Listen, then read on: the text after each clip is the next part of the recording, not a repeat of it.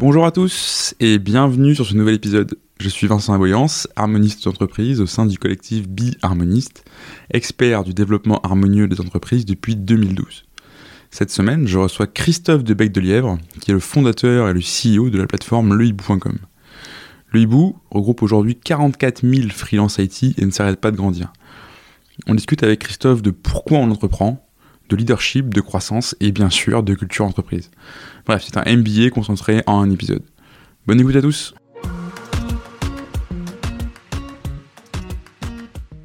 Salut Christophe Salut Vincent. Comment est-ce que tu vas? Eh ben je vais très bien. Bah écoute, merci beaucoup de me, de me recevoir donc chez le Hibou. Je t'en prie, c'est un plaisir. euh, on a failli, on a failli se louper là-dessus. Ah ouais. Mais écoute, c'est très sympa. Euh, écoute, on va rentrer directement dans le vif du sujet. Euh, D'accord. Est-ce que tu peux te présenter euh, pour commencer? Oui, bien sûr. Alors, euh, bah, du coup, je m'appelle Christophe de Bec de Lièvre, j'ai 47 ans, euh, j'ai trois enfants et dont je m'occupe beaucoup et euh, je suis euh, donc le fondateur de la plateforme lehibou.com. Ok, super. Alors du coup, est-ce que tu peux nous raconter ce que c'est que le hibou? Et, d'ailleurs, avant ça, c'est qui le hibou? Alors, le hibou, c'est par euh, définition euh, l'animal indépendant. Ça symbolise l'animal indépendant. Et comme le hibou, c'est une plateforme de consultants indépendants, ça se prêtait bien à, à, justement à devenir un peu le réceptacle de tous les, les consultants freelance. Ok. Euh, mais la deuxième idée qui est derrière, bien sûr, c'était d'avoir un nom un peu décalé Hmm. euh, par rapport aux, aux noms qu'on a l'habitude de trouver dans, dans le monde de l'IT, qui sont pas toujours très glamour. C'est ce que j'allais te dire. T'as pas cédé à, euh, au nom un peu start-upisable, euh, où, où tu, tu vas sur des générateurs de noms qui te sortent 30 000 idées de start-up, euh, de noms start-up qui ressemblent à tous les noms start-up. Ben non, non, parce que justement, je voulais un nom facile à retenir. Ça, c'était le cahier des charges, et du coup, ça n'a pas été une mince affaire de, de racheter hein. euh, les noms de domaine plus les, Ah la oui, propriété euh, auprès de auprès de l'INPI, propriété de la marque. Euh, et je voulais un nom qui soit justement euh, décalé, qui- où vraiment on montrait qu'on faisait on faisait un petit pas de côté par rapport à tous les toutes les plateformes qui commencent par le mot freelance. Hmm. On finit par toutes les mélanger. Bien sûr, effectivement. Euh, et du coup, ça fait six ans à peu près, ça que t'as créé euh, Presque, ouais. le hibou? C'est ta quatrième boîte. Exactement. Euh, avant, t'as monté des cabinets de conseil, t'as monté une agence de market aussi, si je me trompe pas.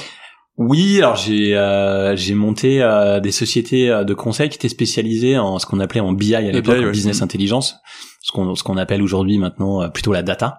Ok. Euh, donc j'ai travaillé pendant 15 ans dans ces métiers-là euh, avec différentes structures et puis j'avais également monté un- une plateforme d'emploi Ok. et c'est comme ça en fait que j'ai eu envie de, de, de mixer le monde du conseil et des plateformes. Ok. Alors du coup, en fait, la question qui m'est venue quand j'ai vu ton parcours, c'est pourquoi on monte quatre boîtes? Pourquoi on s'arrête pas à une? Qu'est-ce qui te pousse à, à continuer? Parce que t'as monté des boîtes qui marchaient bien en plus. Tu aurais pu être bi- bien, gagner ta vie très très bien. Euh, continue- enfin, sais pas, tu reprends un risque quand même. Ouais, c'est vrai. Alors ça, je pense que euh, il y a deux raisons à cela. si je suis tout à fait honnête, Euh, la première, c'est peut-être un tempérament un peu fougueux euh, où euh, t'es jeune, tu montes une boîte, ça marche bien. La première qu'on a revendue avec mon associé euh, était euh, pour l'âge qu'on avait à l'époque. On avait à peine, on avait à peine plus de 30 ans, on avait 120 salariés. Euh, on trouvait ça fun aussi de boucler l'histoire en vendant l'entreprise parce que c'est une aventure en soi de, de vendre une boîte. Mhm. Euh, et après, euh, je pense que voilà, le, le côté un peu fougueux, c'est aussi euh, parfois un manque de maturité. Euh, et du coup, j'ai une vision un peu différente aujourd'hui, maintenant que maintenant que j'ai 47 ans, euh, où on en fait, euh, je me rends compte que euh, plus on garde une boîte longtemps et plus on peut la développer, plus on peut s'amuser finalement euh, en continuant de la développer de, de, de plein de manières différentes. Hmm.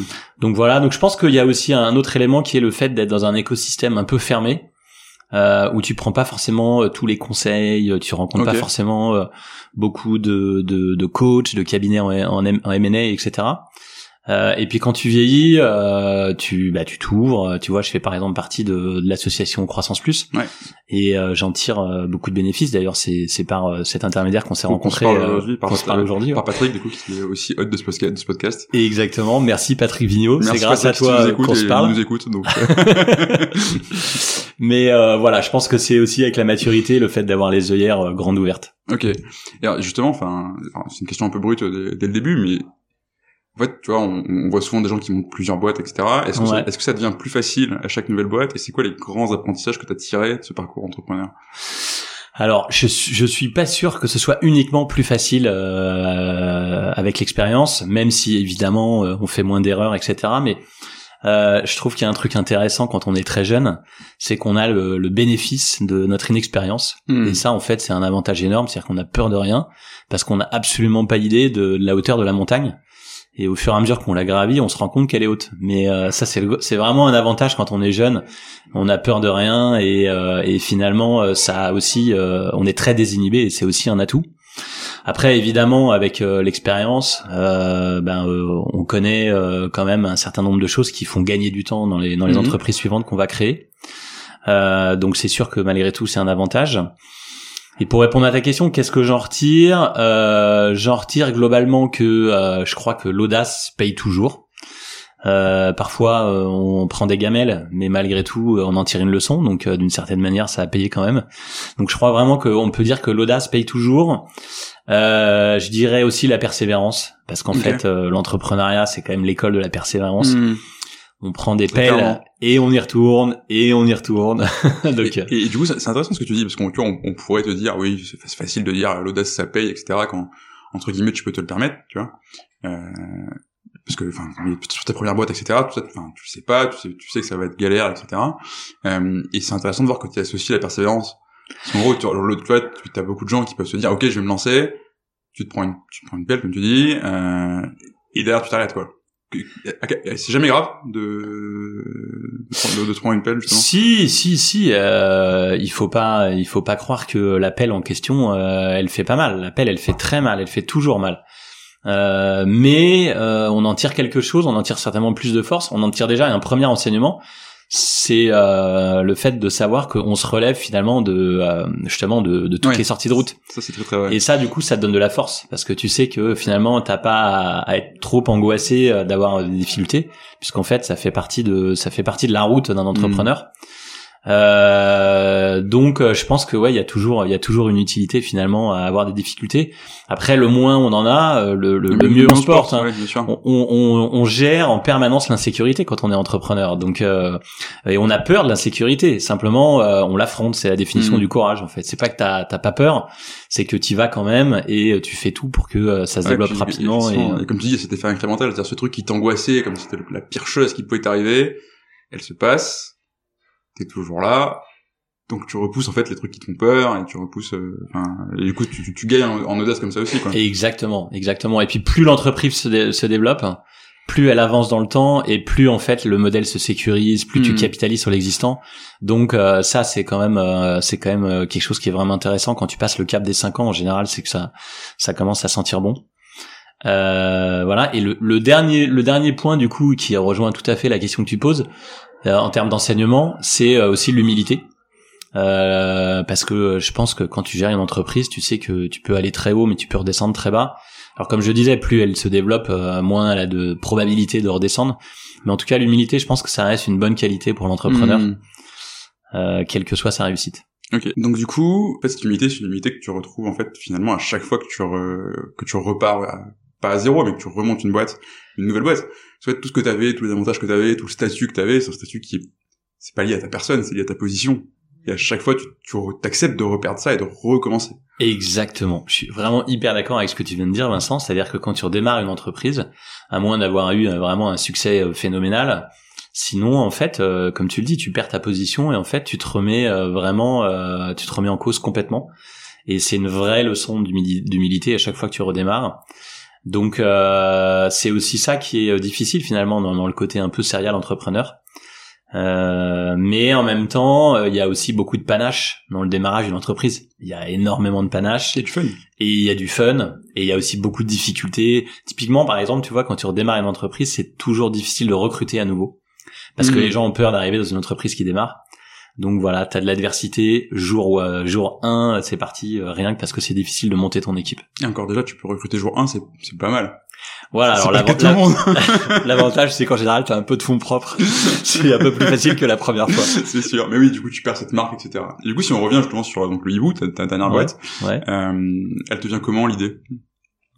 Moi, l'idée, elle me vient très simplement en observant euh, le marché, tu vois, Mhm. en, en regardant ce qui se passe. Je voyais quand même un mouvement euh, sociétal qui se dessinait euh, sur les consultants IT, qui de plus en plus euh, étaient réfractaires à rentrer euh, dans des ESN ou dans des sociétés de conseil. Mhm.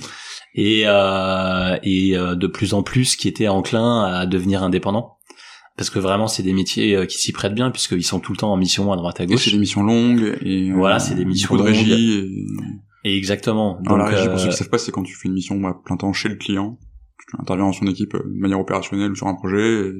Et exactement ça, ouais. Exactement, c'est ce que pratiquent euh, majoritairement les grands comptes. Et donc c'est des missions qui durent en moyenne 12-18 mois, enfin des missions longues. Et voilà, en fait, en observant ce mouvement, puisque j'avais eu euh, du coup pendant assez longtemps une société avec un modèle de salarié, je me suis dit c'est c'est assez intéressant. On assiste quand même à une transformation euh, un peu sociétale entre Mm. guillemets, puisque euh, il y a un glissement du CDI euh, vers le, le, le, statut de freelance. Pas pour tout le monde, hein, bien sûr. Hein, euh, je suis pas un intégriste du freelancing, mais en tout cas sur les métiers de l'IT et du digital, euh, clairement il y avait une tendance. Mm. Et je pense que j'ai eu un peu de chance de démarrer au bon moment puisque euh, euh, il y a six ans, en fait, euh, il y avait encore beaucoup de freins chez les clients sur le fait de faire travailler des freelances. Euh, et aujourd'hui, euh, en, en l'espace de 5-6 ans, il s'est passé vraiment euh, énormément de choses et euh, le, le- le marché a été euh, euh, entièrement euh, évangélisé par des acteurs comme nous et, et s'est complètement transformé au profit de, de, de ces indépendants. Et justement, ton, ton idée, euh, enfin, l'idée que tu as eue au départ, il y, a, il y a presque six ans, et ce que c'est le hibou aujourd'hui, Ouais. Tu dirais que ça a, ça a évolué depuis, euh, depuis l'idée jusqu'à la réalité, ou au contraire, tu as réussi à aller en droite ligne pendant six ans euh, Alors, Je- étonnamment, Étonnamment, non. étonnamment, je, je, je vais, euh, je vais avoir les chevilles qui enflent en Ah si, disant t'as ça. réussi, incroyable Mais il y a absolument rien qui a changé sur la feuille de route du premier jour et je la, ça, ça, ça m'amuse parfois de ressortir mon, mon pauvre document PowerPoint dans lequel j'avais écrit l'histoire euh, qu'on est en train d'écrire aujourd'hui. Alors il y a plein plein de choses qui ont changé, notamment dans l'exécution. Euh, L'entreprise s'est transformée de plein de manières différentes et on, on va en parler bien sûr. Mais euh, l'idée de départ, elle a absolument pas changé. Et euh, cette idée, c'était de se dire, on va essayer de changer l'usage dans les grands comptes euh, en leur mettant à disposition euh, un, un moteur de recherche dans lequel ils vont pouvoir identifier des ressources. Et en fait, euh, ce moteur de recherche, il va permettre de capter tellement de données, tellement de data Mhm. sur les consultants, qu'en fait, il va finalement devenir plus intéressant dans l'approche. Et puis la deuxième idée, c'était de se dire que nos intervenants sont des personnes morales, puisqu'ils Mhm. sont indépendants, Bien et sûr. donc on peut les noter. On- Ah, tu ce notes les consultants Ouais, Ok. ce qu'on peut pas faire avec un modèle de salarié. Et ça, je trouvais que Oh, c'était... euh, pas, hein, ça existe. hein. ouais, en, théorie, on n'a pas le droit de noter un individu. On Oui, peut noter sa même- prestation. Maintenant, ils ont arrêté. Mais, enfin, j'ai fait du conseil longtemps aussi dans des, pas dans le secteur informatique, dans le secteur financier. Ouais. Et en gros, euh, pendant un temps, on avait des ratings. Euh, après, on a arrêté, mais il y a toujours un autre moyen de. de- Enfin, t'as toujours des échelles de performance, dis ce que tu veux, quoi. Oui, mais ça, ça peut être euh, utilisé du coup plus sur un usage interne oui, dans l'entreprise. Ah, et on les peut publies pas publier sur Ah, un non. portail. Ah non, bien sûr. Alors que là, si tu veux, l'idée c'est de, de dire à nos clients, euh, c'est pas nous qui vous c'est expliquons que ce consultant il est très bon, c'est votre père, C'est- c'est-à-dire votre concurrent chez qui il a passé deux ans. Et ça, c'est une promesse qui a beaucoup de valeur et qu'on peut exécuter uniquement parce qu'on note des personnes morales. Ok. Et voilà, en fait, le hibou, c'est ça concrètement. Et du coup, si, t'es- si je suis consultant et que je fais une mission avec le e-book, la première mission se passe pas trop bien, Ouais. je suis, je suis grillé à vie? Non, pas, pas, pas forcément, parce que euh, c'est comme euh, dans la vie active, quand tu as un CDI, tu peux avoir un contexte qui fait que tu donnes pas le meilleur de toi-même et tu peux être très bon dans une autre dans une autre organisation. Bien sûr. Donc chez nous, c'est pareil. Après, c'est vrai que euh, forcément, euh, globalement, euh, les bons consultants, euh, ils passent de mission en mission, ça se passe toujours bien, et vice versa. Une fois que c'est enfin, comme dans un cabinet normal, une fois que t'as un, t'as un track record qui est prouvé, euh, ouais, avoir tendance à te staffer parce qu'on te fait confiance. et Exactement, voilà. Ouais, non, bien sûr. exactement. C'est pour ça qu'on fonctionne un peu comme un club, c'est-à-dire que euh, on essaye de d'avoir un noyau dur de consultants euh, qu'on va proposer à nos clients parce que Mm. euh, on a la certitude qu'ils sont euh, qu'ils sont très bons. Ok. Et alors justement, c'est autre chose qui m'a marqué en, en me promenant un peu sur le site du Hibou. Euh, T'affiches une ambition euh, assez claire et super forte pour le coup, Ouais. euh, qui est de révolutionner le secteur de la prestation de services grâce au digital Ouais, et au big data. ouais.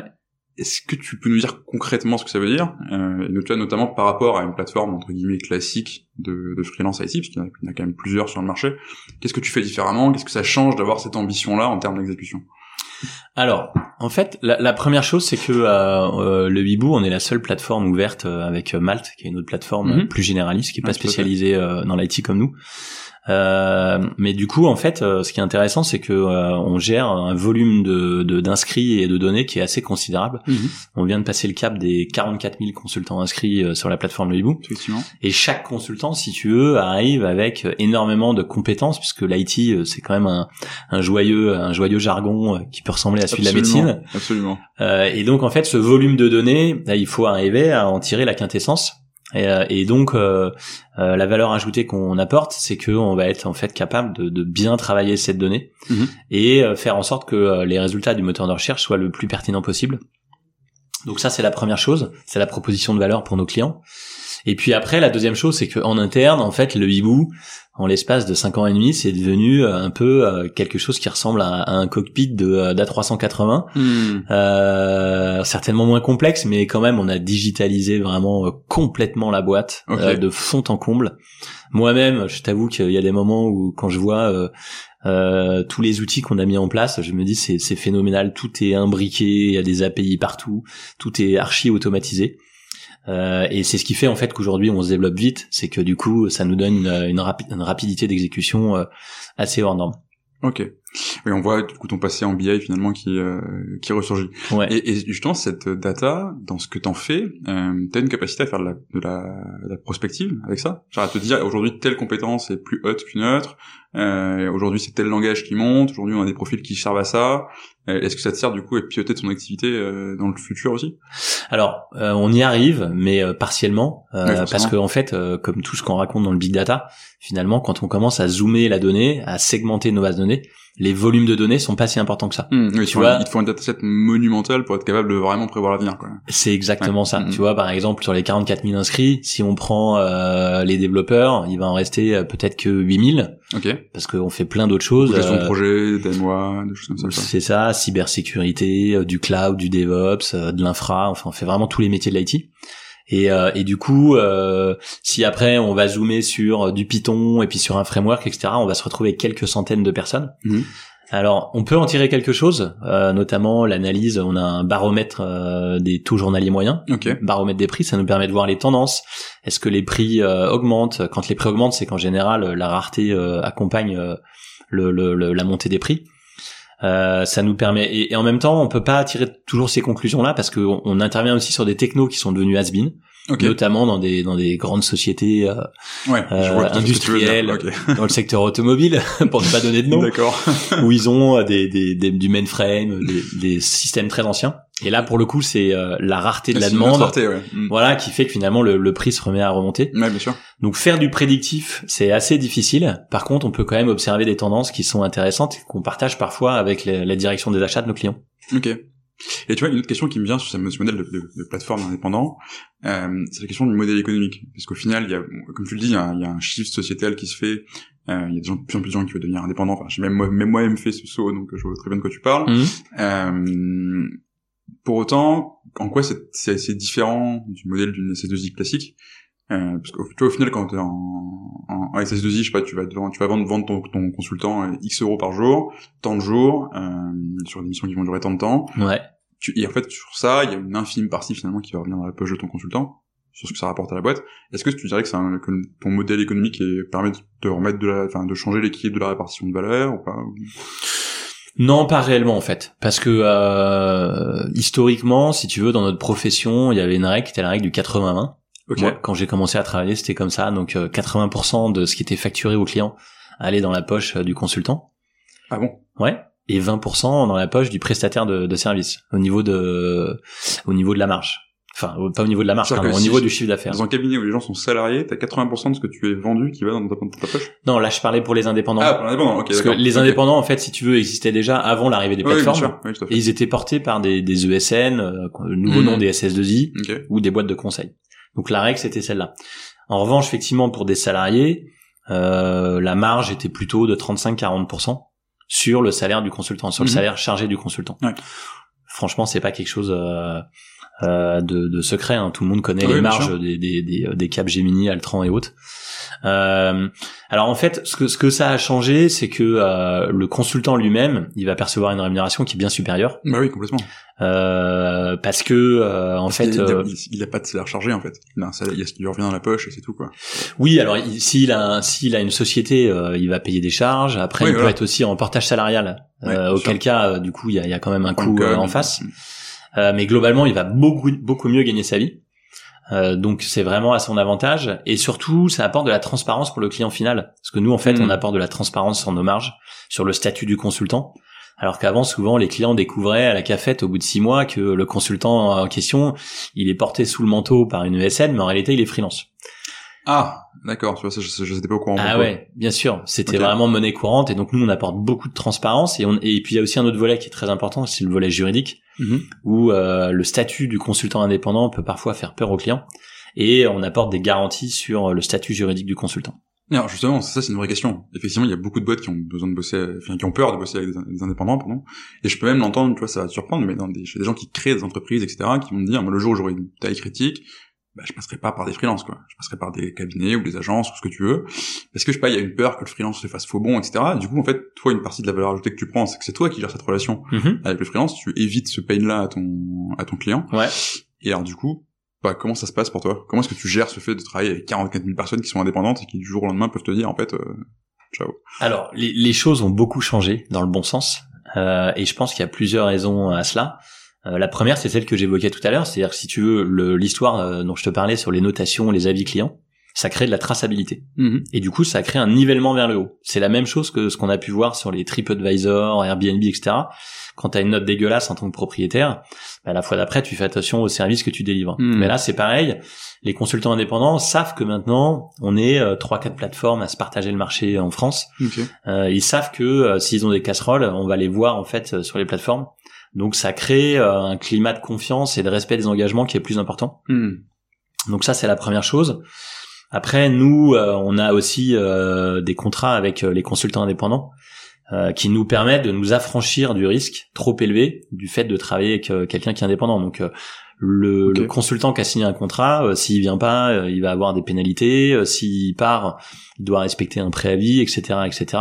Donc on le, on le met, on conditionne beaucoup sur euh, tous ces, ces euh, ce commitment vis-à-vis du client final pour éviter de ternir la relation qu'on peut avoir nous euh, nous avec eux.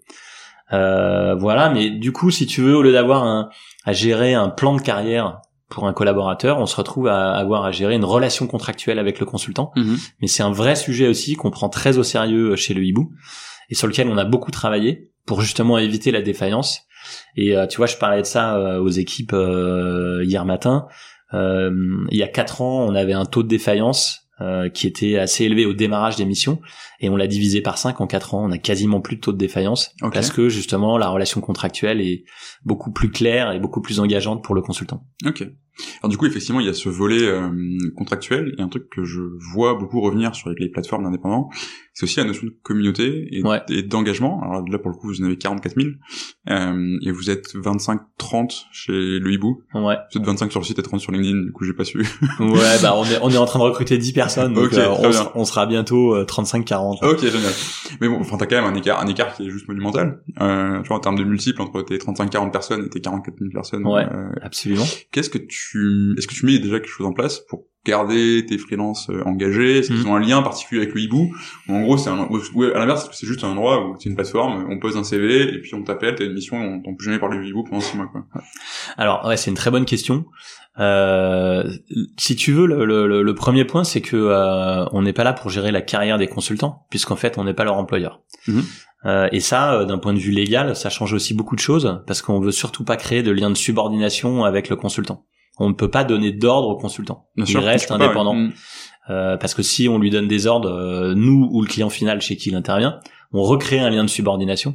Et du coup, on retrouve tous les problèmes de délit de marchandage. Bien de sûr. délégation de personnel qui sont interdits dans notre pays. T'as des requalifications en, en sal- en salarié, t'as pas envie d'avoir ça. et- Exactement. Et tout l'enjeu, c'est ça. bien sûr. Euh, donc, euh, c'est les requalifications en salarié ou l'inspection du travail qui va te dire que tu fais euh, de la délégation de personnel. Mhm. Euh, donc nous, on gère pas la carrière des consultants. Par contre, ce qu'on fait, c'est qu'on anime une communauté, ce Ok. qui est quel- quelque chose de différent. Alors on l'anime euh, de plein de manières différentes. On leur propose une panel de services à nos consultants, euh, services euh, bancaires, services pour du coup avoir accès à des solutions de portage salarial, pour créer leur structure, pour gérer leur patrimoine, enfin des choses de cette nature. Euh, et ensuite, on essaye d'animer la communauté avec bah, des, des, des, choses qu'on peut mettre en place parce qu'on est à l'ère du digital, donc des newsletters, mhm. des meet-ups, des webinars, etc. Euh, mais ce qu'il faut bien te dire, si tu veux, c'est que sur une communauté de 44 000 personnes, on en a en moyenne que 3 euh, 000 ou 4 000 qui sont disponibles à l'instant T. Mhm. Tous les autres sont, sont en mission. Et quand ils sont en mission, ils sont moins demandeurs euh, de notre part, en fait, d'animation. Donc on se retrouve à animer une communauté qui, qui reste euh, à peu près à taille humaine. Euh, et voilà. Et je pense que euh, il y a vraiment un distinguo à faire entre le management et l'animation. Et nous on manage pas leur carrière mais on, on essaie de les animer au mieux. Ok. Euh, voilà du mieux qu'on peut. Hmm. oui parce qu'en fait il y a quelque chose qui est intéressant aussi c'est que comme, comme tu dis vous êtes quelques gros acteurs à vous partager le marché. C'est aussi un marché sur lequel il y a pas mal d'entrants si je me trompe pas euh, de plus en plus parce que c'est un modèle qui marche bien. Ouais. euh, et en fait du coup assez vite t'as quand même besoin de créer une différenciation tu peux pas juste être un, un, truc où, on, comme je disais, une plateforme de dépôt de CV, et derrière tu reçois un mail, il y a, un job. Hein. Quand j'ai quand j'ai commencé comme indépendant, je me suis mis sur certaines plateformes, euh, tu vois très très vite la différence quoi. Alors je suis pas je suis pas freelance IT donc je suis pas venu chez toi, euh, mais tu vois très vite la différence quoi. Des fois tu reçois un vieux mail pour une mission qui a rien à voir, mm. des fois t'as des gens qui t'appellent, qui te parlent de, de, ce qu'ils font, etc. etc. C'est très différent quoi. Comment t'as créé cette différenciation là pour le hibou pour justement bah, avoir, être attractif vis-à-vis des freelances? Alors euh, en fait euh, il y, a, y, a, énormément de différences entre les plateformes. Euh, premier point quand même, c'est que euh, primo accédant sur un marché, euh, en général, a un avantage énorme. Mm. Donc nous, on a eu la chance de démarrer euh, quelques années avant les autres. Donc il s'est il s'est créé une trentaine de plateformes l'an dernier, mais mine de rien, sur tous les les gros appels d'offres du CAC 40, on est toujours deux trois en phase finale mm. parce qu'on a plus d'antériorité, plus de références, plus de plus de consultants inscrits. Euh, mais en fait, on, alors les plateformes ont des différences entre elles parce que euh, d'abord, elles euh, elles fédèrent pas forcément exactement le même type de communauté. Mhm. et du coup, les gens peuvent se dire bon bah j'ai pas d'exclusivité avec le hibou donc ils vont être inscrits sur une ou deux plateformes. je refais le parallèle entre Airbnb Abritel, ou, mais après tu vas pas t'inscrire à l'infini sur sur des plateformes parce que sinon c'est c'est c'est un peu compliqué, c'est un peu compliqué à gérer. Et le deuxième point fondamental, c'est qu'en fait, le hibou, depuis le premier jour, c'est un modèle hybride. Et moi, j'ai jamais cru au modèle 100% des intermédiaires. Ok. Je n'y ai jamais cru, parce que venant des métiers du conseil, euh, j'ai toujours pensé que euh, nos clients ils nous aimaient bien parce qu'on on discutait avec eux, parce qu'on les écoutait, parce qu'on les conseillait, et qu'une plateforme, euh, même avec le meilleur IA du monde, aura du mal à le faire. Et en fait, le hibou, c'est un modèle où il y a de l'accompagnement hors plateforme. Donc euh, dès qu'un client en fait euh, nous dit qu'il a un intérêt pour un consultant qu'il a identifié, euh, ou alors parce qu'il nous transfère un lead, parce qu'il a un projet à gérer, il y a toujours un ingénieur d'affaires qui va lui passer un coup de fil. Et on a une équipe matching qui est mhm. assez importante, hein, qui représente un gros tiers de l'effectif, qui est basé qui est basé à l'étranger et qui s'occupe de qualifier les compétences des consultants toute la journée en visio, on leur fait des entretiens, on échange avec eux, on qualifie leurs compétences techniques, leurs soft skills. Donc tu vois, on est vraiment dans un modèle hybride, plateforme où on hmm. digitalise un certain nombre de tâches qui sont plutôt à faible valeur ajoutée et un modèle euh, un modèle hybride avec beaucoup d'humains pour justement entretenir la relation et avec nos clients et avec nos consultants. OK, bah justement enfin c'est intéressant ce que tu nous expliques parce que du coup finalement je suis allé voir quelles étaient les valeurs du hibou et, et l'une d'elles c'est justement l'accompagnement. Ouais. Euh, si je me trompe pas, avec la réactivité, euh, la transparence et les résultats. Ouais. Et au final du coup je, je comprenais pas forcément cette valeur d'accompagnement. J'étais là, oui c'est des consultants, ils sont accompagnants, ok je comprends.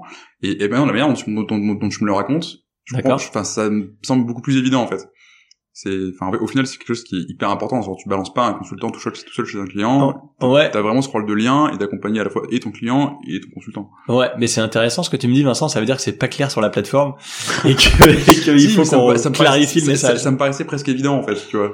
Enfin évidemment ouais. t'es consultant ton métier c'est l'accompagnement c'est au-delà d'une valeur tu vois. Ouais. mais au final je comprends comment tu l'incarnes et comment tu la vis et ça me paraît beaucoup plus évident bah ouais parce que euh, d'abord les prestations euh, coûtent cher. Quand tu t'engages sur un an euh, on parle quand même de, de, de entre 130 150 000 euros en moyenne. Ouais. donc ça c'est pas un truc que t'achètes en ligne comme une paire de chaussures. Non ça c'est clair Et puis, euh, en fait, il y a beaucoup d'humains là-dedans. Donc, euh, le consultant, il faut euh, valider qu'il va pouvoir travailler à tel endroit, les temps de parcours, l'intérêt qu'il a pour la mission, etc., etc. Donc, il y a forcément beaucoup d'humains qui entrent en jeu. Et ça, c'est traité par des hommes et des femmes. Et c'est vraiment quelque chose qu'on a du mal à marketer. tu vois, ta remarque le, le montre bien d'expliquer qu'on est un modèle hybride. Alors les grands comptes avec lesquels on travaille l'ont bien compris et nous nous, nous ont identifié justement comme euh, comme ayant vraiment ce modèle qui qui est une force par rapport à d'autres plateformes qui ont un modèle beaucoup plus désintermédié mm-hmm. et potentiellement plus scalable aussi. Parce que plus tu désintermédies ah oui, bien sûr, bah, moins t'as besoin de gens euh, bah, voilà c'est ça. mais mais moi je crois que t'as pas envie d'être Deliveroo du consulting quoi. Non euh, non. Non c'est c'est sûr. Nous on restera une plateforme avec un modèle premium et du coup il y aura toujours de l'accompagnement et, et, du people derrière. Ok. Mais justement du coup ça nous amène sur un sujet qui est un peu plus large que ça. C'est tes valeurs en tant qu'entreprise ouais. et qu'est-ce que ça change dans, dans, la manière dont tu fais du business. Tu vois, typiquement, dans ce que tu me dis, avec les valeurs que tu as, que j'ai bien compris ou pas, accompagnement ne change rien, ne tape pas tes équipes marketing pour moi. C'est peut-être moi qui ai mal compris. euh, mais en fait, t'aurais pas pu faire du delivery ou du consulting. Et, donc du coup, à quel moment t'as senti le besoin de travailler toi sur ces valeurs? Parce que pour toi, j'imagine qu'elles étaient claires, et que tu as quand même fait un travail de les formaliser, d'en faire quelque chose, de les diffuser, etc. Et justement, d'où ça t'est venu ce, ce, ce besoin? À quel moment? Alors ce besoin, euh, il m'est venu euh, de différentes manières. D'abord, euh, je constatais que on recrutait des gens chez le hibou qui étaient d'univers très différents, ce qui en soi est très bien. Mais par contre, une fois qu'ils étaient intégrés, j'avais du mal à avoir une espèce de, colonne vertébrale, tu vois, où tout le monde se réunissait autour mmh. de, valeurs. et, en fait, je pense que j'avais pas compris l'importance des valeurs dans l'entreprise à ce moment-là, mais je voyais bien en tout cas que euh, y avait parfois des conflits, euh, des difficultés humaines à gérer. Euh, donc il y a eu ce premier constat. Après, euh, je l'avoue, il y a eu euh, un échange avec Patrick Vigneault qui a été génial. Euh, il te remercie du coup. tu vois, qui m'a fait prendre conscience de, de tout, tout, ce qu'on pouvait mettre en place autour de ça, sur la, la force de la culture d'entreprise, la force des valeurs. Et du coup, il y a un peu moins de deux ans, en fait, on était en kick-off à l'île Maurice. Okay. En séminaire annuel et donc en fait j'ai proposé à tout le monde de plancher tous ensemble pendant une grosse demi-journée sur les valeurs et tout le monde a planché. On a essayé de regrouper euh, tout ce qu'on trouvait. Et en fait, on est ressorti quatre valeurs que, que euh, le staff s'est approprié à 200% parce qu'ils se souviennent de pourquoi on les avait choisis. Mhm. Et en fait, sincèrement, ça a tout changé dans la boîte. Ok. Mais vraiment, ça a tout changé dans la boîte. C'est-à-dire que aujourd'hui, c'est devenu, euh, c'est devenu quelque chose qui n'est entre guillemets pas négociable. Ouais, T'es candidat chez le hibou. Ouais.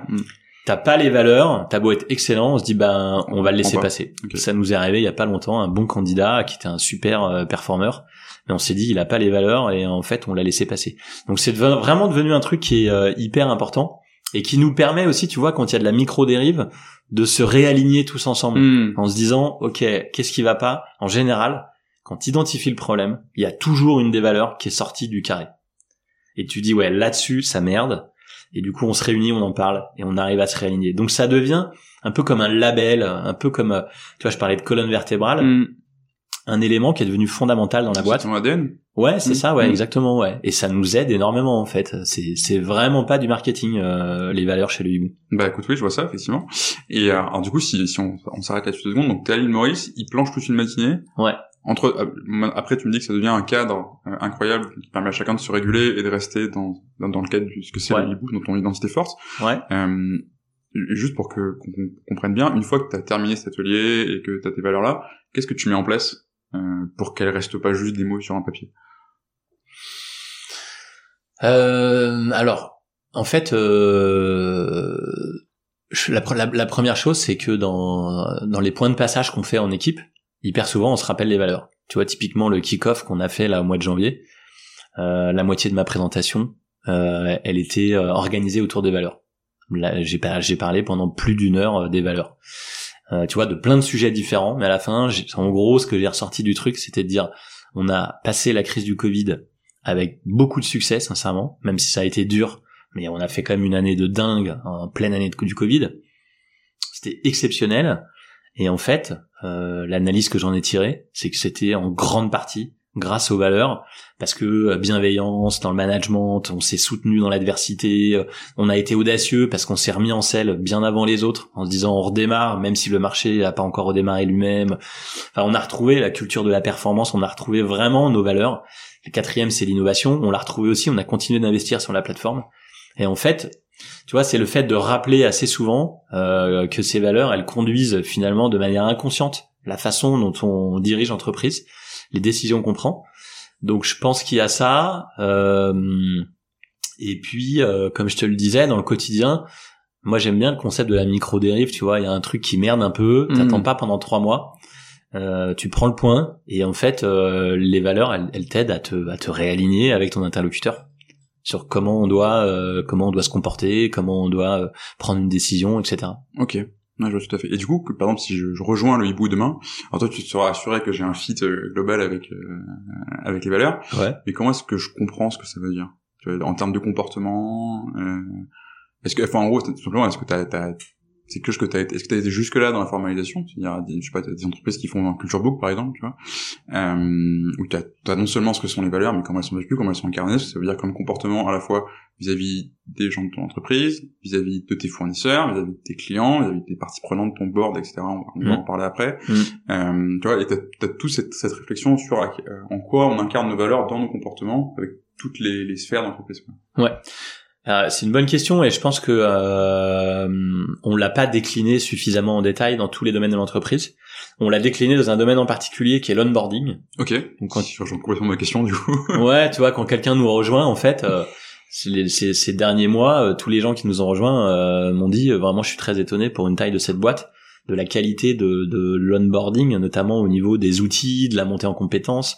On a travaillé sur la création d'une académie, le hibou, quand les gens arrivent, euh, ben en fait, euh, voilà, ils rentrent dans un petit tunnel où ils vont se former, ils vont regarder des vidéos, ils vont regarder des tutos, euh, et ils ont tout un chemin à parcourir dans Trello, euh, tu vois, euh, qui fait que euh, au bout de deux trois mois, ils arrivent au bout du chemin et a priori ils ont validé. Ah oui, deux trois mois quand même.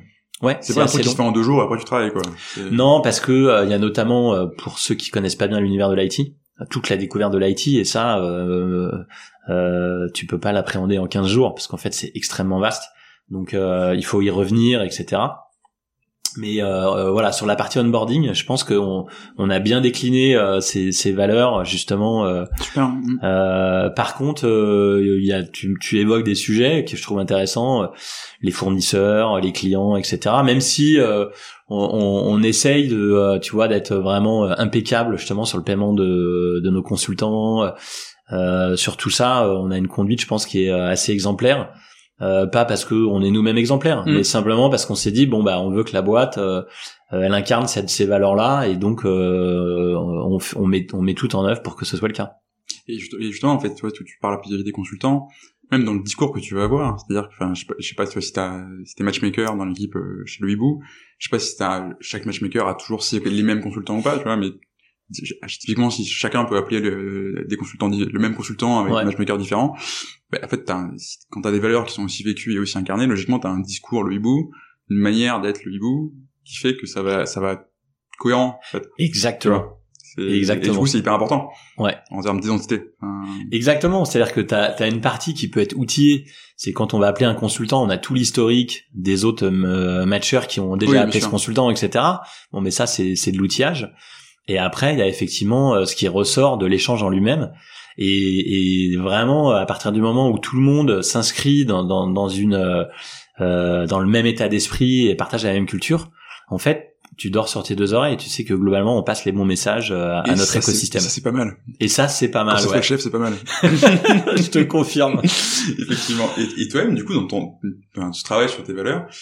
Alors déjà, tu dis à quel point tu dirais que c'est tes valeurs personnelles qui sont celles que tu as amenées au moment de monter le hibou et à quel point c'est devenu quelque chose de plus global et de plus collectif avec lequel tu as dû toi aussi t'ajuster?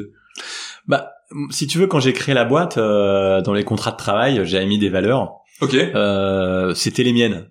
D'accord, ouais, forcément, du coup. mais tu vois, mais euh, du coup, ça n'engageait que moi. Hmm. Et, euh, et, et justement, le fait qu'on ait fait euh, ce travail collectif de construire les valeurs ensemble, euh, d'une part, il y a plus d'appropriation, Euh, il y a sûrement aussi plus de plus de plaisir après à les incarner. Bien sûr. Euh, mais c'est la garantie qu'elle représente euh, ce que chacun a voulu dire euh, le jour où on a travaillé dessus. Ok. Et toi, il y a aucun moment où tu te sens en décalage par rapport à ce que tu voulais au départ? Ça peut arriver, tu des, des, des entreprises où le le dirigeant, alors justement, ça, ça, aide de formaliser les valeurs, mais t'as des entreprises où d'un seul coup tu te réveilles. Euh, on avait Antoine Lecomte de Cheers qui était sur ce podcast qui me disait, moi je voulais plus y aller le matin, quoi, parce que sa boîte lui avait échappé. Et euh, alors moi, pas du toi tout. Jamais, ça t'a jamais arrivé. Non, pas du tout. Euh, moi, je, je, je t'avoue que euh, j'ai vraiment énormément de plaisir à diriger cette boîte aujourd'hui. Probablement, c'est toutes celles que j'ai créées, c'est celle que je préfère. Euh, parce que d'abord le, le modèle c'est vraiment celui que que j'avais envie de créer depuis longtemps. Ce modèle euh, plateforme, marketplace, euh, hmm. beaucoup de digital et beaucoup d'humains, beaucoup de services à côté. Euh, mais en fait, euh, moi, je suis devenu un peu le vieux schnock de la bande dans l'histoire, tu vois. C'est-à-dire, euh, je suis le plus âgé de loin. Je fais travailler beaucoup de jeunes, qui ont entre 25 et 30. bon, il y a quelques personnes, il y en a 3-4 qui ont 35. Euh, mais euh, malgré tout, euh, j'ai souvent été habitué à être le, plus jeune dans ma vie, et là je me retrouve de loin le plus vieux. Je peux, le vieux tu peux pas toujours être le plus jeune, sinon à un certain âge ça va être compliqué. c'est ça. Et en fait, moi je prends beaucoup de plaisir à me faire un peu vanner. Euh, parce que euh, gentiment, je me retrouve à avoir une demi ou une génération de plus que les autres. Euh, et en fait, euh, je, je, même euh, je trouve ça génial de voir toutes les initiatives qui sont portées par la nouvelle génération. et tu vois, rien que dans l'utilisation des outils, les mm. Slack, les Trello, tous ces outils sont top, sont très faciles à utiliser. Et, euh, et en fait, moi, je prends beaucoup de plaisir. C'est vraiment, je trouve que c'est un, c'est un vrai kiff de voir les choses qui se mettent en place que j'aurais jamais mises en place moi-même parce que c'était pas de ma génération. Mais après, en faisant un petit effort, en deux secondes, t'as capté comment ça marche. Et je trouve que le mélange des deux est sympa. Et moi, ce que j'apporte, je pense, c'est justement euh, l'expérience, euh, le leadership, euh, le management, etc. Euh, et eux, ils apportent des outils, une autre façon de travailler. Et en fait, le, les deux se mélangent super bien. Et non, non, je me sens pas du tout en décalage. Super. Peut-être que ça arrivera un jour, tu vois, mais mais aujourd'hui, je trouve ça génial. Puis il y a une forme de transmission à bosser avec des gens qui sont plus jeunes. Mmh. Euh, que j'adore. Donc ça, c'est très sympa aussi. Et justement, sur ton leadership, euh, alors il y, a une double question dans ma question. La première, c'est du coup, c'est la quatrième boîte que tu montes. Ouais. Donc, tu as quand même pu euh, maturer et réfléchir, je pense, à ton leadership. Et la deuxième chose, c'est une fois que tu as des valeurs qui sont définies, qui sont jamais les mêmes entre chacune des quatre boîtes que tu as pu monter. Ouais. Au final, avec tout ça, comment est-ce que tu définis ton leadership et comment est-ce que tu l'as fait évoluer? C'est une bonne question et c'est pas, je trouve pas facile d'y répondre. Euh, mais euh, je pense qu'en fait le leadership c'est comme le, le, le fait d'être chef d'entreprise tu vois. C'est quelque chose qui se qui s'affine avec le temps qui se mature. Euh, l'expérience c'est vraiment quelque chose qui apporte beaucoup euh, dans le domaine. Quand tu es un jeune manager bah, tu manques quand même cruellement d'expérience. Alors tu as des gens qui ont un leadership plus ou moins inné. Et je pense qu'on a tous à la base plus ou moins de leadership. Mais ce qui est sûr c'est que c'est avec l'expérience que tu gagnes en leadership. euh, et je pense que euh, l'expérience couplée avec le fait de euh, de se nourrir de lectures, de podcasts, de d'expériences pratiquées par les autres, etc. t'amène à avoir une réflexion sur justement qu'est-ce que c'est que le leadership. tu comprends assez vite la différence entre être autoritaire et avoir de l'autorité. Enfin, et, et, voilà. Et donc je pense que c'est un mélange des deux en fait. Le hmm. leadership, c'est un truc qui se façonne avec le temps et en même temps euh, que tu peux continuer de travailler toute ta vie. Euh, bah ouais, bien sûr. Ouais. C'est intéressant ce que tu disais sur le, le la capacité de management euh, inné. Euh, bon, je te dis ça, je, je, suis très jeune, donc je vais passer pour le parole de l'année, mais tu vois, les, les, les premières équipes que j'ai eues, en fait, je, trouve, je, je, me suis fait la réflexion récemment, je trouve ça très facile de manager des gens, mais qui étaient comme moi. Et en fait, je les manageais en leur donnant le management que moi j'aurais voulu avoir. Mm. Ça marche très bien avec certaines personnes, ça marche beaucoup moins bien avec d'autres. Et en fait, je trouve que, enfin, un challenge que tu que as forcément quand tu crées une entreprise, c'est comment tu ajustes aussi ton, ton, ton style avec euh, le style de la personne qui est en face quoi. Et ça pour le coup c'est, ça me semble pas évident. C'est un truc que tu as vécu toi ou euh... Oui, mais si tu veux, je pense que dans les rapports humains euh, quand tu es en one to one, t'as toujours un ajustement à faire ou un alignement à faire et voilà comme tu tu as tu t'harmonises en fait euh, mutuellement euh, dans la discussion. Mm. ça c'est sûr. C'est un truc tu vois ça se voit même dans la gestuelle en fait dans les entretiens. Quand les gens commencent à être connectés ils font la même gestuelle. C'est complètement inconscient. Mm. après pour euh, pour revenir à un management de collectif à ton leadership pour moi il n'y a pas de sujet. C'est-à-dire que quand t'es le boss t'es le boss. Ton leadership c'est ton leadership alors après, s'il plaît à personne et que t'as un turnover de malade, faut te poser des questions. Mais ce que je veux dire, c'est que je crois que euh, le, le, le, patron d'une entreprise, il est là pour imposer son leadership. Et s'il est sûr de lui, globalement, euh, il aura l'adhésion euh, de, de, ses équipes.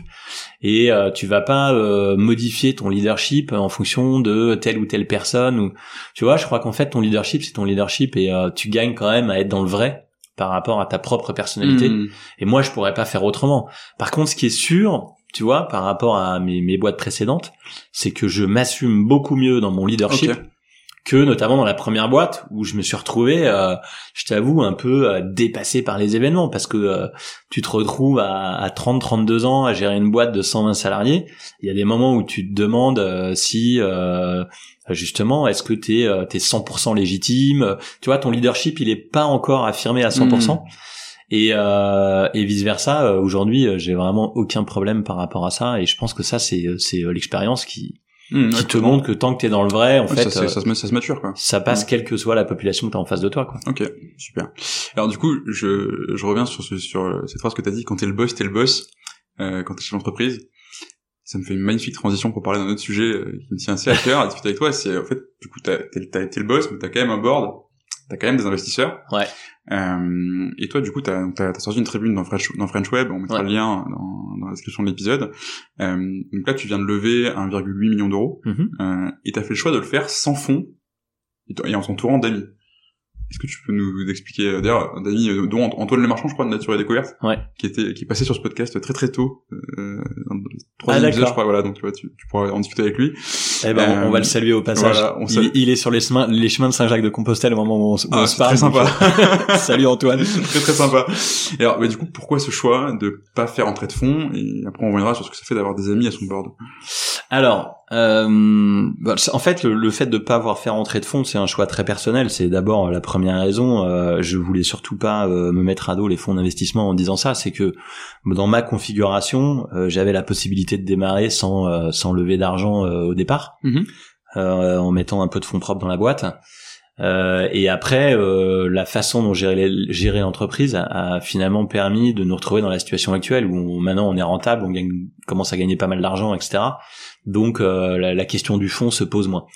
Euh, mais euh, en fait, la raison pour laquelle j'ai constitué ce board assez vite, au bout de deux ans, c'était parce que justement, je voulais un organe de conseil que je pouvais réunir. Et c'est marrant parce que tu vois, euh, quand j'ai quand je les ai fait venir et quand je leur ai demandé de de, de, constituer le board, euh, je leur ai expliqué que euh, je, leur ai fait écrire que le but justement de de cette organisation, euh, c'était de pouvoir euh, bénéficier de leurs conseils et dans un cadre avec beaucoup de bienveillance. Et la bienveillance, c'était une, c'est devenu une de nos quatre valeurs. Okay. Et en fait, euh, euh, le, le principe, c'est ça, c'est que d'une part, il y avait un côté non dilutif puisque aujourd'hui, euh, malgré la levée de fonds qu'on vient de faire, euh, je détiens toujours 70% de la boîte. Donc par rapport à un fonds d'investissement, il y a quand même un premier objectif euh, qui est de rester majoritaire et d'avoir de, de, le pouvoir de décision finale. Et dans le même temps, c'est d'avoir justement un conseil d'administration hyper bienveillant, hyper cool, parce que c'est des copains, mais je prends ça très au sérieux. Et euh, bon, pour le moment, ils sont contents de voir la progression de l'entreprise, mhm. euh, mais ça reste très professionnel malgré tout. Euh, donc voilà, tu vois, en fait, c'est c'est un, un mixte entre tout ça, je pense, entre la volonté de, de garder ma liberté en restant majoritaire, euh, et après, euh, voilà, le, le je, je, pense que c'est une bonne façon de fonctionner, mais, mais quand t'as pas la possibilité, tu dois accélérer très vite. Lever des fonds, ça reste une, certainement une, une très bonne chose à faire. Parce que du coup, toi, tu, tu combines, je pense que c'est assez rare, euh, business model de plateforme, rentabilité, et tu lèves quand même des fonds. Parce qu'en général, les modèles de plateforme, ils sont surtout sur des trucs, euh, pas, on parlait de Deliveroo tout à l'heure, t'es perfusé à la, à la levée de fonds. Ouais. Alors, parce que déjà, t'as un effet, il faut être le premier pour prendre le marché, euh, ce que toi, t'as réussi à faire en arrivant juste avant. Ouais. C'est pas mal. Ouais. Euh, mais surtout, c'était très rarement rentable. Tu vois. On, peut, on peut penser à Uber, qui est la plus grosse plateforme possible. Ils sont, ils ont été- je suis même pas, je suis même pas sûr qu'ils soient encore rentables maintenant. Donc, et ils ont levé, je sais pas combien de millions d'euros. Ouais, milliard même. Ouais. Milliard même, ouais, ouais, carrément. Ouais, mais ça, après, je pense que c'est euh, c'est vraiment des choix personnels. Tu vois, je pense que si on avait levé euh, 10 ou 15 millions d'euros, on serait certainement plus gros. Mhm. Euh, mais on va quand même faire 25 millions d'euros de chiffre d'affaires euh, au bout de 5 ans, c'est pas si mal. Ah bah non, oui. Bah ouais. Euh, mais peut-être qu'on ferait euh, 40. En tout cas, je suis assez convaincu qu'on ferait pas beaucoup plus Hmm. parce que à un moment donné, euh, tu digères euh, deux steaks par jour, mais pas 15. Euh, tu vois, euh, donc euh, donc je, je pense que euh, on aurait été plus vite et après c'est du, du coup euh, c'est c'est plus le choix du dirigeant qui est derrière en fait. C'est est-ce que je voulais euh, euh, aller plus vite et euh, par contre avoir plus de risques parce que faire rentrer un fonds c'est que potentiellement tu peux te faire éjecter du jour au lendemain, tu perds de l'argent pendant longtemps Hmm. donc tu mesures aussi moins bien ta traction, euh, t'es pas rentable, euh, donc tu rentres dans un système euh, qui est différent, mais mais à la fin qui peut euh, super bien fonctionner, puisque en général, pour pour les histoires qui se terminent bien, elles finissent par vendre un acquéreur qui va payer très cher Mm. pour une boîte qui a potentiellement jamais gagné d'argent.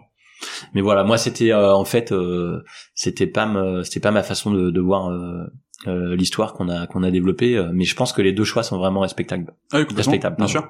Mais et, et du coup, justement, toi, tu fais le choix de t'entourer d'amis dans ton board, Ouais. qui mettent quand même de l'argent Ouais. dans ta boîte. Euh, je mets, enfin, tu vois, l'observateur peu avisé de l'extérieur pourrait dire, ça, tout va bien tant que ça se passe bien avec du business. Ouais. Quand ça commence à être plus difficile, est-ce que ça va pas venir tendre un peu les relations? Et en l'occurrence, t'as connu une période un peu difficile en 2019-2020, comme le monde entier, je pense. Mhm. Enfin, même si tu as fait des bonnes années, etc. Mais ça devait pas être prévu, quoi. Ou alors, vraiment, faut que tu m'apprennes comment tu fais pour prévoir ça. je te confirme. Et du coup, comment est-ce que tu fais pour pardon, garder un, un board qui soit euh, aligné, euh, même dans une période euh, hyper compliquée comme ça, où en plus t'as de l'affect et t'as de l'argent en jeu, quoi? Hmm. Alors, en général, je pense que euh, amitié euh, et business font pas forcément bon ménage. Euh, et je me serais jamais associé, par exemple, euh, avec euh, avec un ami proche ou euh, quelqu'un de ma famille. Là, le board c'est différent parce qu'il y a quand même une distance. on a des rapports finalement qui sont pas si fréquents que ça. Et c'est vrai que si tu veux, euh, ça pourrait se produire, hein, ce que tu évoques là. C'est-à-dire si la boîte venait à péricliter et qui venait à perdre de l'argent, euh, ça pourrait tendre la relation. Maintenant, euh, là, la, la, la, la récente euh, euh, levée qui a été réalisée euh, se fait à un moment où l'entreprise a 5 ans, elle est rentable, on fait du chiffre d'affaires. Quoi qu'il arrive, ils perdront pas d'argent. Ils sont, ils ont la certitude qu'ils perdront pas d'argent. Et la deuxième chose, c'est que si tu veux, euh, ça va faire du coup bientôt euh, cinq ans qui sont euh, qui sont euh, qui sont rentrés dans l'entreprise.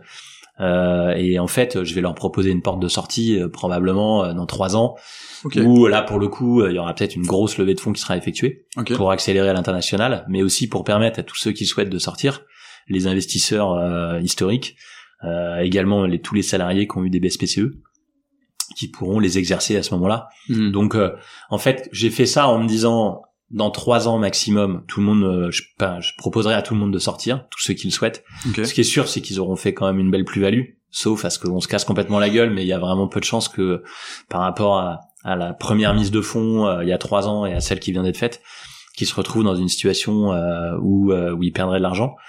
Euh, donc voilà, je l'ai fait avec la quasi-certitude que euh, ça allait pas euh, du coup euh, entacher les relations personnelles que j'ai avec eux. Ok, ah, je vois tout à fait.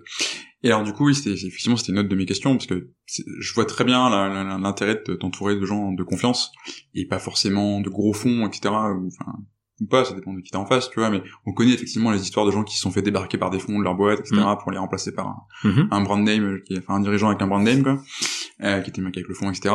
Ça, ça risque pas trop de t'arriver avec des gens qui sont proches de toi. Par contre, effectivement, il y a une question de Genre, je connais pas du tout les, les fortunes personnelles de tes investisseurs, mais il y y a quand même un, un moment où ils vont peut-être plus pouvoir suivre. Euh, ils ont pas les poches, les poches assez profondes pour te suivre sur des montants, euh, des montants colossaux, quoi. Bah, c'est pour ça que là, euh, tu vois, euh, en fait, euh, c'était euh, c'était une levée assez particulière parce que il y a que les, les actionnaires historiques à qui j'ai j'ai proposé, mais aussi entre guillemets autorisé de réinvestir dans la société. Euh, dans trois ans, si on fait une levée euh, plus importante, et puis il y aura forcément un peu de, de cash out également, euh, c'est certain que ça se fera avec un partenaire financier, euh, mais on sera arrivé à un stade de l'entreprise où, euh, euh, je sais pas, si on fait euh, 50 ou 60 millions d'euros de chiffre d'affaires dans trois ans, Euh, moi, ce que je ferais, c'est que je reproposerais un plan à 5 ans, Mhm. en disant on va chercher 100 ou 150 millions d'euros. L'entreprise doit se réorganiser. Euh, et, euh, et du coup, ça change, quoi. ça change de dimension, tu Mmh, vois. Donc sûr. là, ça justifie de faire rentrer un fonds et de, de, de repenser l'entreprise différemment. Mais en tout cas, voilà, on sera arrivé au bout d'un cycle et euh, tous ceux qui voudront sortir pourront le faire et, et, les autres rentrer à ce moment-là. Et donc, du coup, justement, les ambitions pour, euh, pour le hibou, c'est international? Oui, c'est international. Alors on a encore plein de choses à faire euh, dans l'Hexagone. On Ouais. est en train de se déployer en province. Là, on ouvre pas mal de, de bureaux. euh, Bordeaux, Toulouse, euh, Nantes, Lyon. Fais gaffe, parce que tous les Parisiens vont vouloir aller dans les bureaux de province. Hein. Bah, il y en a déjà un ou deux qui sont partis, euh, Bordeaux et Toulouse. Euh, mais c'est bien, ça crée de la mobilité interne. Pareil avec avec l'île Maurice, tu vois, il y a des gens qui peuvent rentrer au bout de 2-3 ans euh, à Maurice, puis euh, qui vont se redéployer euh, à Paris ou en province. Donc il y a, déjà euh, accompagné nos clients euh, localement euh, dans les régions. Et effectivement, ensuite il y a l'international, qui est un projet assez excitant et en même temps qui peut être casse-gueule. Donc j'écoute pas mal ce qu'on me dit, je, rencontre pas mal de gens qui ont déjà vécu l'expérience de l'international pour éviter de, tomber dans les mêmes écueils. Mais voilà, vraisemblablement, on devrait ouvrir deux ou trois pays l'année prochaine. Euh, et euh, je suis assez confiant sur le fait qu'on arrive à faire quelque chose de sympa à l'étranger. Alors, du coup, ça m'amène sur une autre question, euh, la question de l'international, qui, va- être assez rapide, mais t'as déjà, donc, du coup, des équipes à l'étranger, euh, à l'île Maurice, c'est pas à côté. En même temps, t'as fait tout ce travail de définir une culture et des valeurs pour, euh, pour le hibou. Bon, ça, c'est, enfin, on- souvent, c'est, fa- c'est facile quand t'es une vingtaine dans une pièce, quoi. Euh, par contre, quand t'es, même pas beaucoup, mais avec des milliers de kilomètres de distance, c'est pas évident de pas avoir des cultures qui se créent dans chacun des bureaux. Ouais.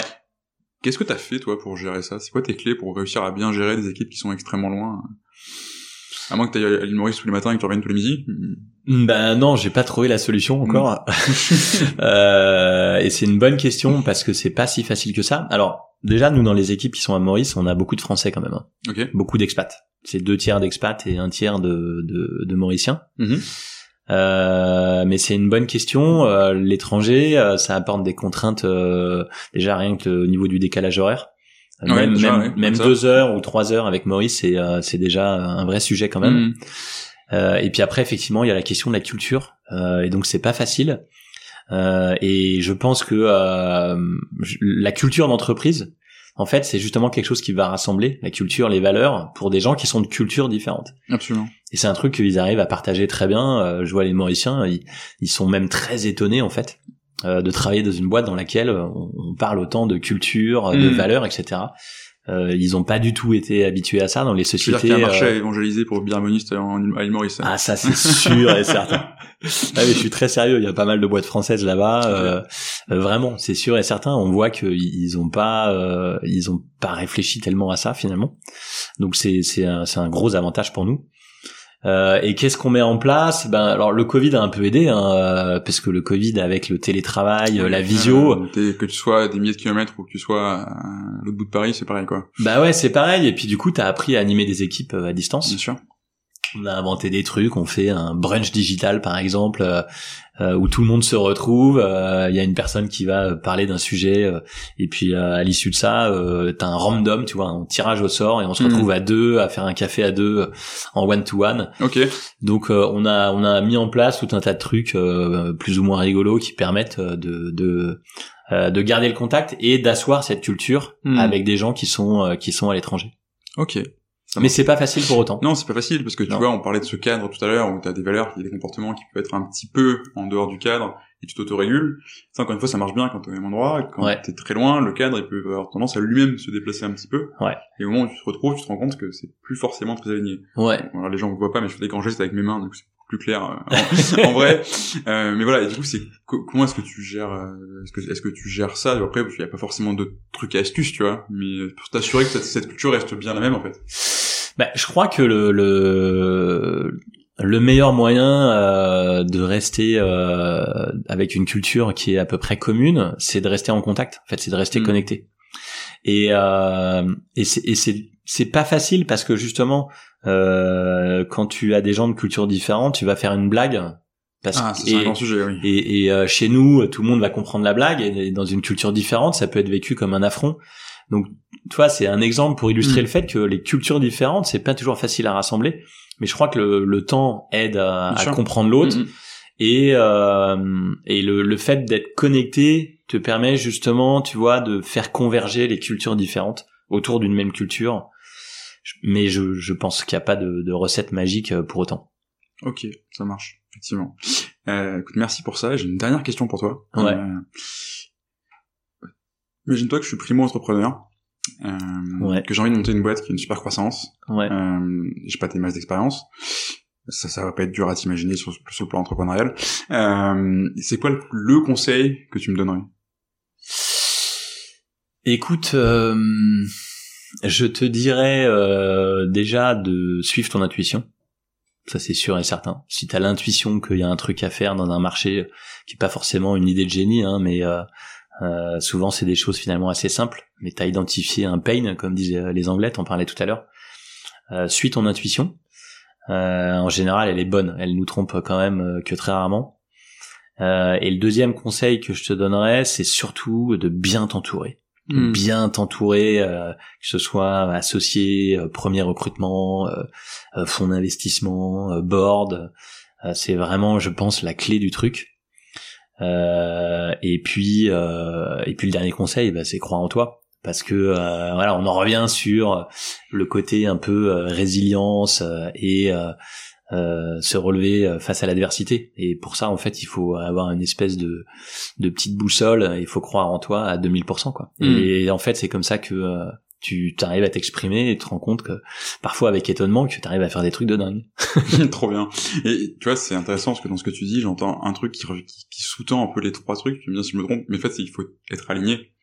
Si, si tu être aligné, enfin, si tu veux pouvoir suivre ton, ton intuition, t'entourer de gens qui sont bons pour toi, et pas faire confiance au premier venu parce que je sais pas, il est plus intimidant, il a plus de statut, ou je sais pas quoi. Euh, et si tu veux pouvoir euh, croire en toi, t'as intérêt d'être vachement aligné, et savoir Ouais. ce que tu veux, pourquoi tu le fais. Et au final, c'est ce mécanisme-là que tu vas répliquer dans ton entreprise, quoi. Ouais, c'est hyper vrai. C'est sûrement hyper vrai. Être aligné, probablement, c'est le, le bon résumé de, de, de tout ça, ouais. Ok, génial, euh, Christophe. J'ai pas d'enchaînement à ça. Je pense que c'est un bon mot de la fin. bah écoute, en tout cas, merci Vincent. Un grand merci à Je toi. passé un super moment. C'était super sympa. Euh, bah, écoute, merci beaucoup et puis à bientôt. Ok, à bientôt. Ciao, ciao.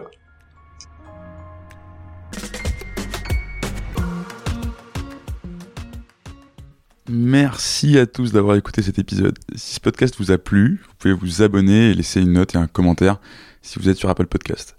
Mais surtout, vous pouvez partager cet épisode et l'envoyer à une personne à qui vous voulez du bien. Enfin, si cet épisode vous a fait réagir et que vous souhaitez discuter de votre culture et du développement de votre entreprise, vous pouvez tout simplement m'envoyer un mail à vincent at. C'est vincent at b-harmoniste sans le e.com.